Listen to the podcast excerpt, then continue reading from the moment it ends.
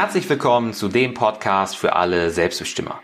Ich bin Martin Stemmeisen und als Selbstbestimmer Coach helfe ich gestressten Berufstätigen endlich mehr Klarheit, Energie und Erfüllung zu finden, statt es immer nur allen anderen recht zu machen, indem wir hier über Körper und Geist sprechen.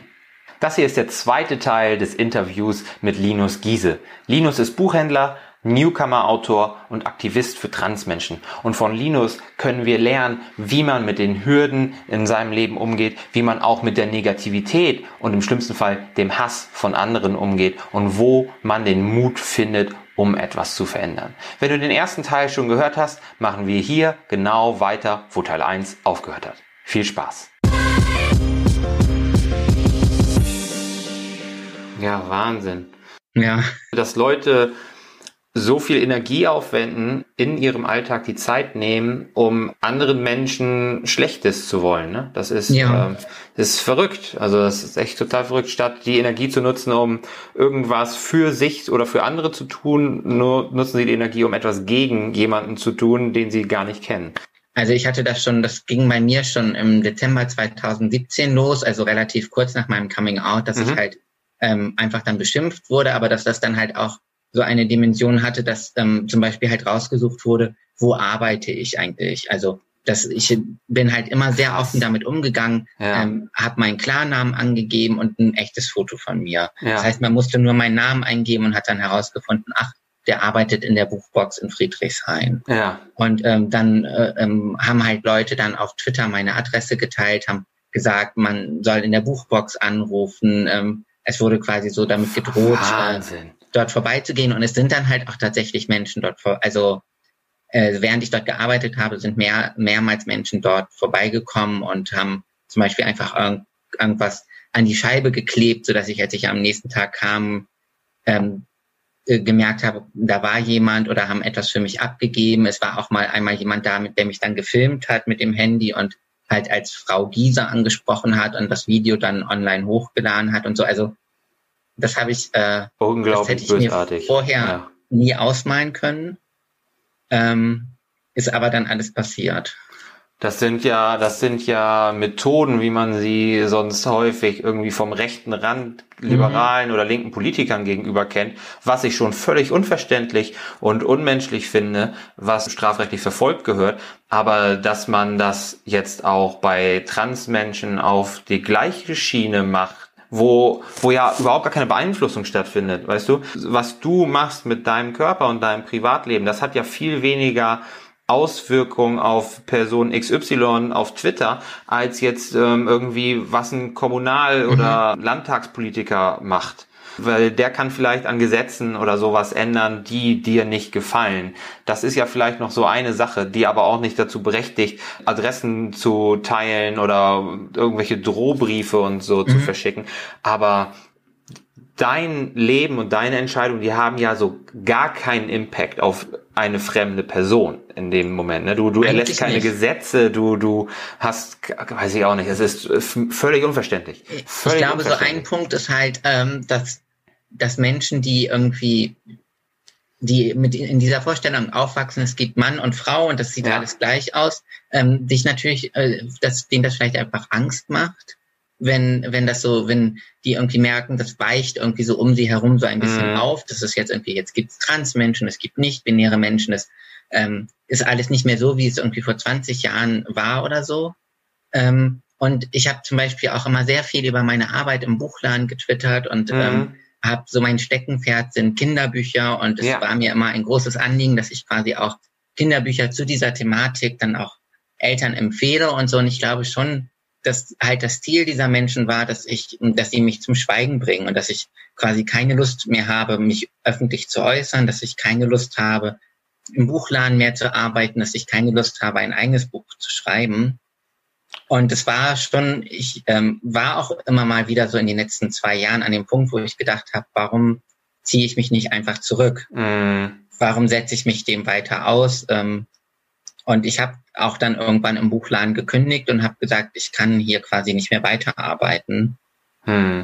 Ähm, aber ich glaube, das ist quasi so das Ziel, was dahinter steht und was dann ja auch häufig erreicht wird, dass Menschen sich dann irgendwann aus der Öffentlichkeit zurückziehen. Ja. Und ich habe ähm, mir relativ früh Hilfe gesucht. Also ich bin zu einer äh, Supervisorin gegangen, die auf Hass im Netz ähm, spezialisiert ist. Mhm. Und da gehe ich seit zwei Jahren hin.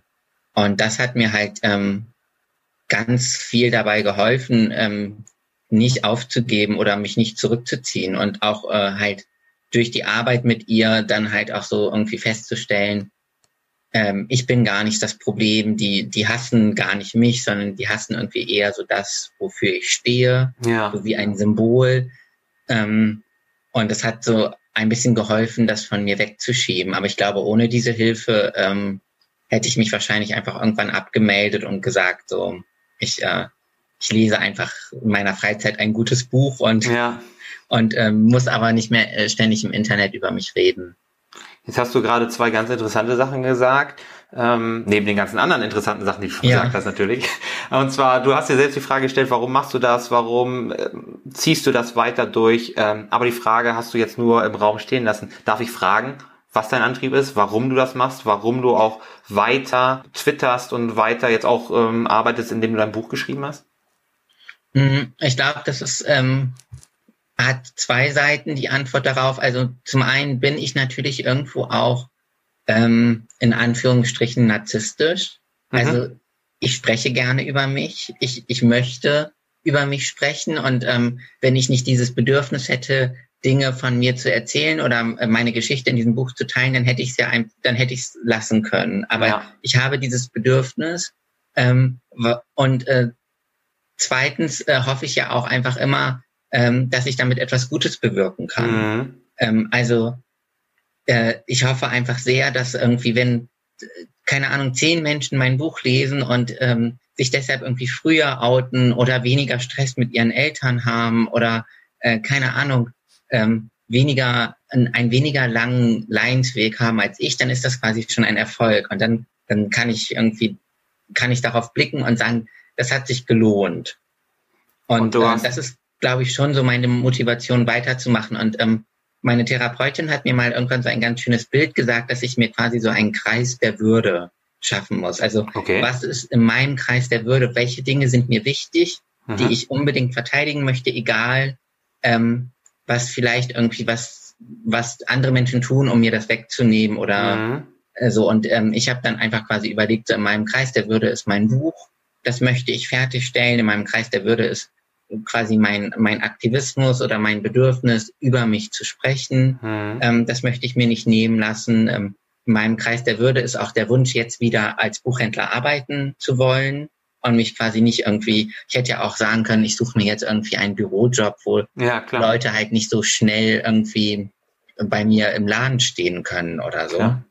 Ähm, und das ist alles im Moment so im Kreis meiner Würde und das überprüfe ich quasi so einmal die Woche ähm, schaue ich mir das wirklich so an und überlege mir, ist das, ist mir das jetzt immer noch so wichtig oder, oder ähm, mache ich jetzt einfach mal eine Woche Twitter-Pause oder keine Ahnung. Also ich, ich hinterfrage das auch immer mal wieder und ich hinterfrage auch so meine Motivation, ja. warum ich das tue. Finde ich ein super schönes Konzept, diesen Kreis der Würde. Ja. Also das sind also die Dinge, für die du bis aufs Blut kämpfen würdest, mal ganz überspitzt. Ja. Die dir so am Herzen liegen, dass du sagst, dass, da lohnt sich für durchs Feuer zu gehen und dann gibt es Dinge, die außerhalb dieses Kreises liegen, sehr wahrscheinlich. Ne? Wenn es Dinge gibt, die innerhalb liegen, gibt es sicherlich Dinge, die außerhalb liegen, wo du sagst, das wäre vielleicht nett, aber das lohnt sich nicht dafür, äh, meine ganze Energie aufzuwenden. Geht das so in die Richtung? Ja, genau, das geht so in die Richtung. Und dann gucke ich irgendwie, zum Beispiel äh, habe ich auch ähm, habe ich mich halt auch ähm, damit beschäftigt, so würde ich zum Beispiel ins Fernsehen gehen mit mhm. meinem Buch, falls ich Anfragen bekäme und so. Und ähm, das würde dann zum Beispiel im Moment, im Moment eher so außerhalb meines Kreis, ja. Kreises der Würde liegen, weil ich denke, so im Fernsehen sehen einfach noch mehr Menschen mein Gesicht und also noch mhm. mehr Menschen, die sich auch potenziell daran stören könnten. Und ähm, ich hatte auch auf meinem Buch war lange Zeit ein anderes Cover. Da war ein Foto von mir mhm. und meinem, also ein Porträtfoto ja. war da drauf. Und jetzt ist und, der Kaffeebecher äh, drauf, ne? Jetzt ist der Kaffeebecher drauf, weil das auch so ein Moment war, wo ich gedacht ja. habe, äh, das ist nicht mehr in meinem Kreis der Würde. Ich kann mir nicht vorstellen, dass mein Buch dann, ähm, keine Ahnung, im Stapel im Buchläden liegt und überall mein Gesicht da drauf ist. Das, mhm. das kann ich nicht tragen. Ich möchte äh, quasi äh, mich hinter diesen Kaffeebecher verstecken. ähm, und ähm, möchte, dass, äh, dass das äh, auf das Cover kommt. Und ähm, das kann ich verstehen. Das kann ich verstehen. Ja, aber und das ist so, äh, ich, ich hatte einen Moment, wo ich gesagt habe, klar möchte ich aufs Cover. Ich möchte quasi mit meinem Gesicht dafür stehen. Ja. Äh, und dann gab und dann habe ich mich irgendwann hingesetzt und habe festgestellt, nein, das möchte ich nicht mehr. Und so, also das verändert sich auch immer mal wieder. Ja, das ist ja wie vieles im Leben. Ne? Also ja. es gibt ja wenige Konstanten und es ist auch immer wieder wichtig, seine eigenen Annahmen und Prioritäten zu überprüfen. Passt das zu mir? Passt das zu dem, was ich will und auch zu dem, wer ich sein will? Ne? Auch da, ja. wenn wir unterstützen durch unsere Handlungen und auch durch unsere Aussagen ja unsere Identität. Wir zahlen ja so gewissermaßen drauf ein. Verhalten wir uns so wie die Person, die wir sein wollen oder die wir werden wollen? Ähm, und dann, wenn wir das nicht tun, dann untergräbt das natürlich das Ganze. Ne? Und das muss man immer wieder überprüfen. Verhalte ich mich so, wie ich oder wer ich sein will? Mhm. Ähm, und passt das auch zu meinen Prioritäten, zu meinen Zielen? Das ist natürlich immer wichtig, dass man nicht einfach in eine Richtung läuft, bloß weil man sie mal eingeschlagen hat, ähm, weil sich da das Ziel natürlich auch ändern kann. Ne? Ja, genau. Und ich habe das so, ich habe vor meinem Coming Out habe ich nie ähm, so etwas wie therapeutische Hilfe in Anspruch genommen oder mhm. so. Und ähm, das ist schon etwas, was sich jetzt auch verändert hat, dass ich ähm, gemerkt habe, ähm, wenn ich jetzt so ein Problem habe, wie ich werde Opfer von Hass im Netz, warum soll mhm. ich nicht irgendwo hingehen, wo mir ge geholfen werden kann? Und ähm, als ich jetzt so, ich habe jetzt ein Jahr lang sehr darunter gelitten, dass ähm, dass halt zum Beispiel, äh, dass die in den Buchladen gekommen sind und ja. ähm, dann hat das auch, ähm, stand auch mal jemand wirklich direkt vor meiner Wohnungstür und ich habe auch ähm, Post Wahnsinn. bekommen, also Briefe, Postkarten und dann hat das bei mir wirklich dazu geführt, dass ich so etwas wie eine Angststörung bekommen habe. Also dass ich einfach so Angst in meiner Wohnung hatte, Angst, ähm, die Wohnung zu verlassen, ähm, Angst nach Hause zu kommen. Äh, und da habe ich dann auch ähm, mir relativ schnell Hilfe gesucht und ja. ähm, bin jetzt in so einer Angstgruppe, wo ich quasi an, an, mein, an meiner Angst arbeite und das, ähm, das ist vielleicht so auch einer der Erkenntnisse, die ich vielleicht äh, durch mein Coming Out auch gewonnen habe, dass ich vorher viel so mit mir selber ausgemacht habe ja. und vielleicht auch in einer Familie aufgewachsen bin, wo ähm, wo wir uns halt für Probleme nicht irgendwie aktiv Hilfe gesucht haben. Und jetzt mhm. bin ich eher in so einem Mindset, wo ich denke, okay, ich merke, ich habe irgendwie Angst. Dann fange ich mal an zu googeln und gucke, wo kann ich hingehen, damit mir geholfen werden kann. Oder, ja. oh, ich werde Opfer von Hass im Netz. Ich fange an zu googeln und gucke, wer ist darauf spezialisiert und kann mir helfen, weil ich habe jetzt irgendwie 31 Jahre so ein bisschen nicht verschenkt, aber mhm. ähm, gelitten und, und habe jetzt mein Coming Out und sehe gar nicht ein, dass ich mir das jetzt irgendwie nehmen oder vermiesen lasse durch, ja, durch das, was Fall. mir halt irgendwie passiert. Aber da muss ich, ähm, das ist auch so ein Bild von meiner Therapeutin. Sie sagt quasi, das, was mir passiert ist, ähm, passiert ist, ist quasi wie ein Verkehrsunfall. Dafür kann ich nichts. Ja. Aber ich kann quasi in die Hand nehmen, wie ich mit den Folgen dieses Unfalls umgehen möchte. Mhm. Und und das ist quasi etwas, was ich mir immer wieder so vor Augen halte, dass, ähm, dass das aktiv in meiner Hand liegt, ähm, ja. wie ich das, wie ich quasi mein, mein Leben jetzt gestalte. Und ähm, das gibt mir auch viel Kraft, äh, dass ich sehe, dass ich da quasi handlungsfähig bin. Ja, das finde ich super. Auch gerade dieses, was liegt in unserer Kontrolle und was nicht, ist auch ja. ein ganz wichtiges Tool, mit dem wir auch in unserem Coaching immer mal wieder arbeiten, weil es Leute gibt, die alles entweder glauben, sie haben zu viel Kontrolle, mhm. ähm, die, die sich dann selber fast schon die Schuld geben, wenn es auf ihrer Geburtstagsfeier regnet und sie Angst haben, dass die Leute jetzt einen schlechten Tag haben, weil es regnet, ja. aber sie können ja nichts für den Regen. Und es ja. gibt die Leute, die haben das Gefühl, gar keine Kontrolle zu haben oder viel zu wenig Kontrolle zu haben, die sich immer nur als das Opfer äußerer Umstände sehen ohne zu sehen, dass sie halt auch Dinge vorbeugen können, dass sie Dinge verändern können und dass sie mit den Resultaten arbeiten könnten, wenn sie wollten. Und äh, deswegen ist es auch wirklich wichtig zu entscheiden ja. oder zu erkennen, was kann ich kontrollieren und was nicht und wie gehe ich dann damit um. Jetzt hast du gerade auch von der Hilfe gesprochen, die du in Anspruch nimmst und dass es auch wichtig ist, da zu erkennen, dass man eventuell auch mal Hilfe braucht. Du hast auch von Hass im Netz gesprochen. Was sind denn da so die, was ist denn da so der wertvollste Tipp, den du bekommen hast von der Supervisorin, wie du mit dem Hass im Netz umgehen solltest oder könntest? Ähm, ich glaube, mein wertvollster Tipp ist wirklich, ähm, damit nicht alleine, weil ich therapeutische Hilfe in Anspruch nehmen kann, ähm, äh, ich finde es total hilfreich, mit anderen Menschen auch darüber mhm. zu sprechen. Ähm, ich finde auch, dass es quasi so Ratschläge gibt, die ähm, überhaupt nicht hilfreich sind. Also sowas wie, ja, dann mach mal das Internet aus oder äh, dann vielleicht nicht so viel Persönliches. Ja. Ähm, das ist etwas, was mir sehr viel gesagt wurde und was bei mir so das Gefühl hinterlassen hat, ist es meine Schuld. Also ja. würde ich andere Sachen erzählen, würde mir das nicht passieren. Es, es ja. liegt quasi an mir. Und das finde ich nicht sehr hilfreich. Ich finde, nee. ähm, wir haben alle das Recht, alles von uns zu zeigen, was wir zeigen wollen. Und das Problem sind die Menschen, die damit nicht umgehen können. Ja. Und nicht die Menschen, die sich irgendwie entscheiden, bestimmte Dinge aus ihrem Leben zu teilen oder zu erzählen. Ja. Und das finde ich irgendwie ganz wichtig, sich das immer wieder vor Augen zu halten, dass, äh, äh, dass man quasi, wenn, wenn man Opfer von Hass im Netz wird oder digitaler Gewalt oder äh, äh, dort irgendwie attackiert wird, dass es nicht die eigene Schuld ist. Das finde ich auch total total kraftvoll und kraftspendend, was du da gerade gesagt hast, ne? dass es halt ähm, nicht die eigene Schuld ist, sondern dass es an den Menschen liegt, die damit nicht umgehen können. Finde ich, finde ich super. Und jetzt haben wir auch schon mehrfach ja. darüber gesprochen, dass du Buchhändler bist, dass du absoluter Bücherwurm bist und dass du jetzt ja ein eigenes Buch vor kurzem veröffentlicht hast und dass das gewissermaßen das Buch ist, was du dir selbst mhm. im Jugendalter gewünscht hättest. Ne? Du hast ja eben schon gesagt, wenn du zehn Leute hättest, die es lesen würden, denen das irgendwie hilft, dann, dann wäre das schon großartig. Und du hast jetzt auch schon tatsächlich auch schon Feedback von einigen äh, Lesern bekommen. Es scheint ja so, als wenn da deine Rechnung und deine Motivation auch ja. total aufgeht. Kannst du da ein bisschen was über dein Buch erzählen, Linus? Ähm, ja, also es ist wirklich, ähm, ich habe es ja vor fast einem Jahr angefangen zu schreiben.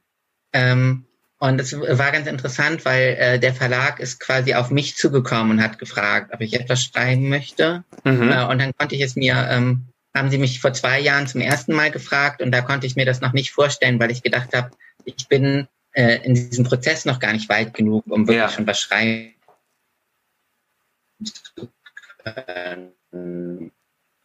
Und nehme ich es in, in Angriff und ähm, habe dann ein Jahr in etwa daran gearbeitet und das war auch für mich ein sehr interessanter Prozess, weil es auch so ein bisschen was Therapeutisches hatte, mich auch mhm. mal so an alles zurückzuerinnern und nochmal so quasi ähm, den Blick zurückzuwerfen und das alles aufzuschreiben. Und jetzt ähm, habe ich so nach dem Schreiben einfach gedacht, äh, wenn ich irgendwie jetzt 16 wäre, wäre das, wäre das hoffentlich so das Buch, was mir irgendwie weiterhelfen könnte oder was mir irgendwie Worte geben könnte für das, was ich empfinde. Und ich hoffe halt, dass ich genau das vielleicht jungen Menschen damit geben kann. Und so die ersten Rückmeldungen, die ich bekomme von Eltern, aber auch von Jugendlichen, ähm, ja, erfreuen mich da einfach, weil es viele gibt, die irgendwie, also ein Jugendlicher hat jetzt gesagt, er hat es selber gelesen und es hat ihm ganz, ganz toll geholfen und jetzt wird er seiner Mutter weitergeben, oh, weil cool. die einfach vieles noch nicht versteht. Ja. Äh, und ein anderer hat ähm, geschildert, dass er mit seiner Mutter in der Stadt gewesen ist und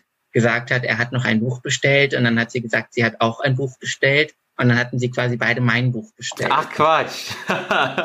ja, so schön. Und das fand ich, ähm, das finde ich einfach, das sind alles so schöne Erlebnisse. Und ich habe jetzt ähm, irgendwie nicht gedacht beim Schreiben, so dass ich damit irgendwie reich werde oder Bestseller-Autor oder sonst was, sondern es war eher so mein Bedürfnis ist einfach, dass dieses Thema Transmenschen mit noch mehr ins Bewusstsein der Öffentlichkeit kommt und dass ich damit vielleicht auch äh, mit meinem Buch einen Anteil dran habe, mhm. weil jetzt einfach vielleicht auch ich hatte jetzt eine Besprechung in der Süddeutschen Zeitung und mhm. ein Interview in der Taz, also dass einfach noch mehr Menschen, die vielleicht bis dato sich noch nie damit beschäftigt haben, sich jetzt plötzlich damit beschäftigen und ähm, und das einfach vielleicht, dass das ähm, mein Wunsch wäre einfach, dass das irgendwann ein normaler, selbstverständlicher Teil vom Leben von uns allen wird. Und ich glaube, dass hoffentlich so dieses Buch und die Berichterstattung darüber dann vielleicht einen kleinen Anteil auf dem Weg dahin leistet.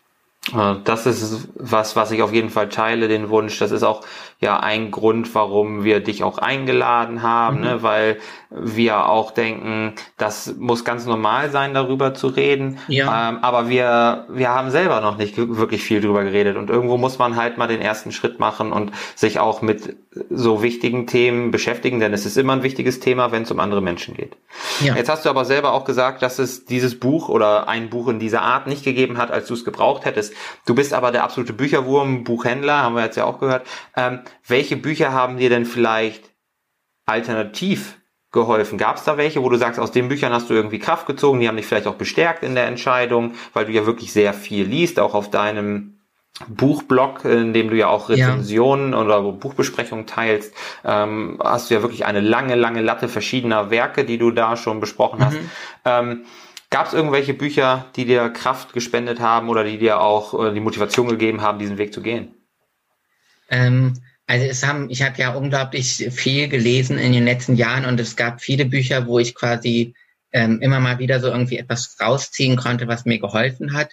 Ähm, ich habe kurz vor meinem Coming Out oder so während dieser Wochen vor diesem Moment, als mhm. ich dann meinen Namen gesagt habe zum ersten Mal, habe ich ähm, eine äh, eine Biografie von einem Transmann gelesen ähm, mhm. und die ist kurz vorher auf Deutsch erschienen. Äh, Darling Days heißt die und okay. ähm, äh, der hat auch, es geht gar nicht so sehr darum, dass er ein Transmann ist, sondern es geht eher so um die Beziehung zu seiner Mutter, die ähm, äh, er wächst so in so einem Künstlerviertel auf in New York ja. und äh, seine Eltern sind beide drogensüchtig und nicht sehr zuverlässig. Und mhm. das ist so, und seine Geschlechtsidentität spielt so eine Nebenrolle. Ja. Und äh, ich habe das Buch einfach total begeistert gelesen, weil ich gemerkt habe, ähm, hier ist noch ein anderer Mensch, der sich auch nicht immer sicher gewesen ist oder bei dem quasi so der Lebensweg in so Kurven verlaufen ist, irgendwie wie bei mir.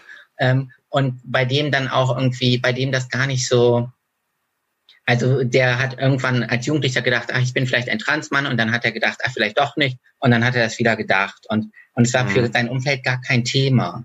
Mhm. Und das hat mich irgendwie, das hat mir Mut gegeben, damals ähm, dann auch meinen Weg in Angriff zu nehmen, weil ich gedacht habe, vielleicht ist das gar nicht so ein Riesending, wie ich immer gedacht habe. So mhm. dachte ja quasi so, die Welt bricht auseinander, wenn, ja. wenn ich diesen Weg gehe. Und dann dachte ich, vielleicht tut sie das gar nicht.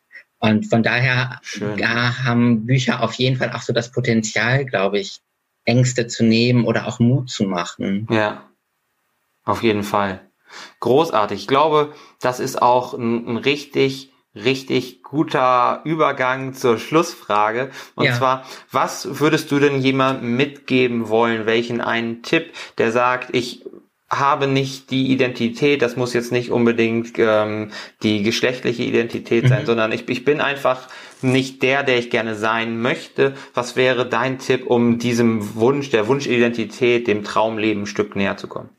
Ich finde das ganz interessant, weil ich glaube, so diesen, dass, dass Menschen irgendwann so an den Punkt kommen, wo sie sagen, ähm, mein Leben geht so nicht mehr weiter mhm. ähm, oder irgendwas stimmt nicht, das lässt sich ja auf alles Mögliche übertragen. Also ich habe auch kürzlich jemanden getroffen, ähm, der mir quasi gesagt hat, dass ihn meine Geschichte so sehr berührt hat, weil er ähm, einen schweren Burnout hatte und okay. quasi irgendwann an den Punkt gekommen ist, wo er gesagt hat, er muss sich jetzt professionelle Hilfe suchen, sein Leben geht so nicht mehr weiter. Und dann hat er festgestellt, wie gut es danach geworden ist, mhm. als er sich Hilfe gesucht hat. Also ich glaube so, diesen, ich, diesen Moment irgendwie, wo man feststellt, das Leben, was ich bisher geführt habe, ähm, erdrückt mich oder macht mich nicht glücklich oder ja. erfüllt mich nicht, ähm, lässt sich auf ganz viele Lebensbereiche ähm, übertragen. Und ich habe jetzt leider nicht irgendwie quasi so, so einen Fünf-Punkte-Plan, äh, was, was, man, was man dann machen kann. Ich kann nur dazu ermutigen, dem wirklich nachzugehen. Ja. Also wirklich ähm, wirklich, wirklich in sich reinzufühlen und zu gucken, bin ich glücklich?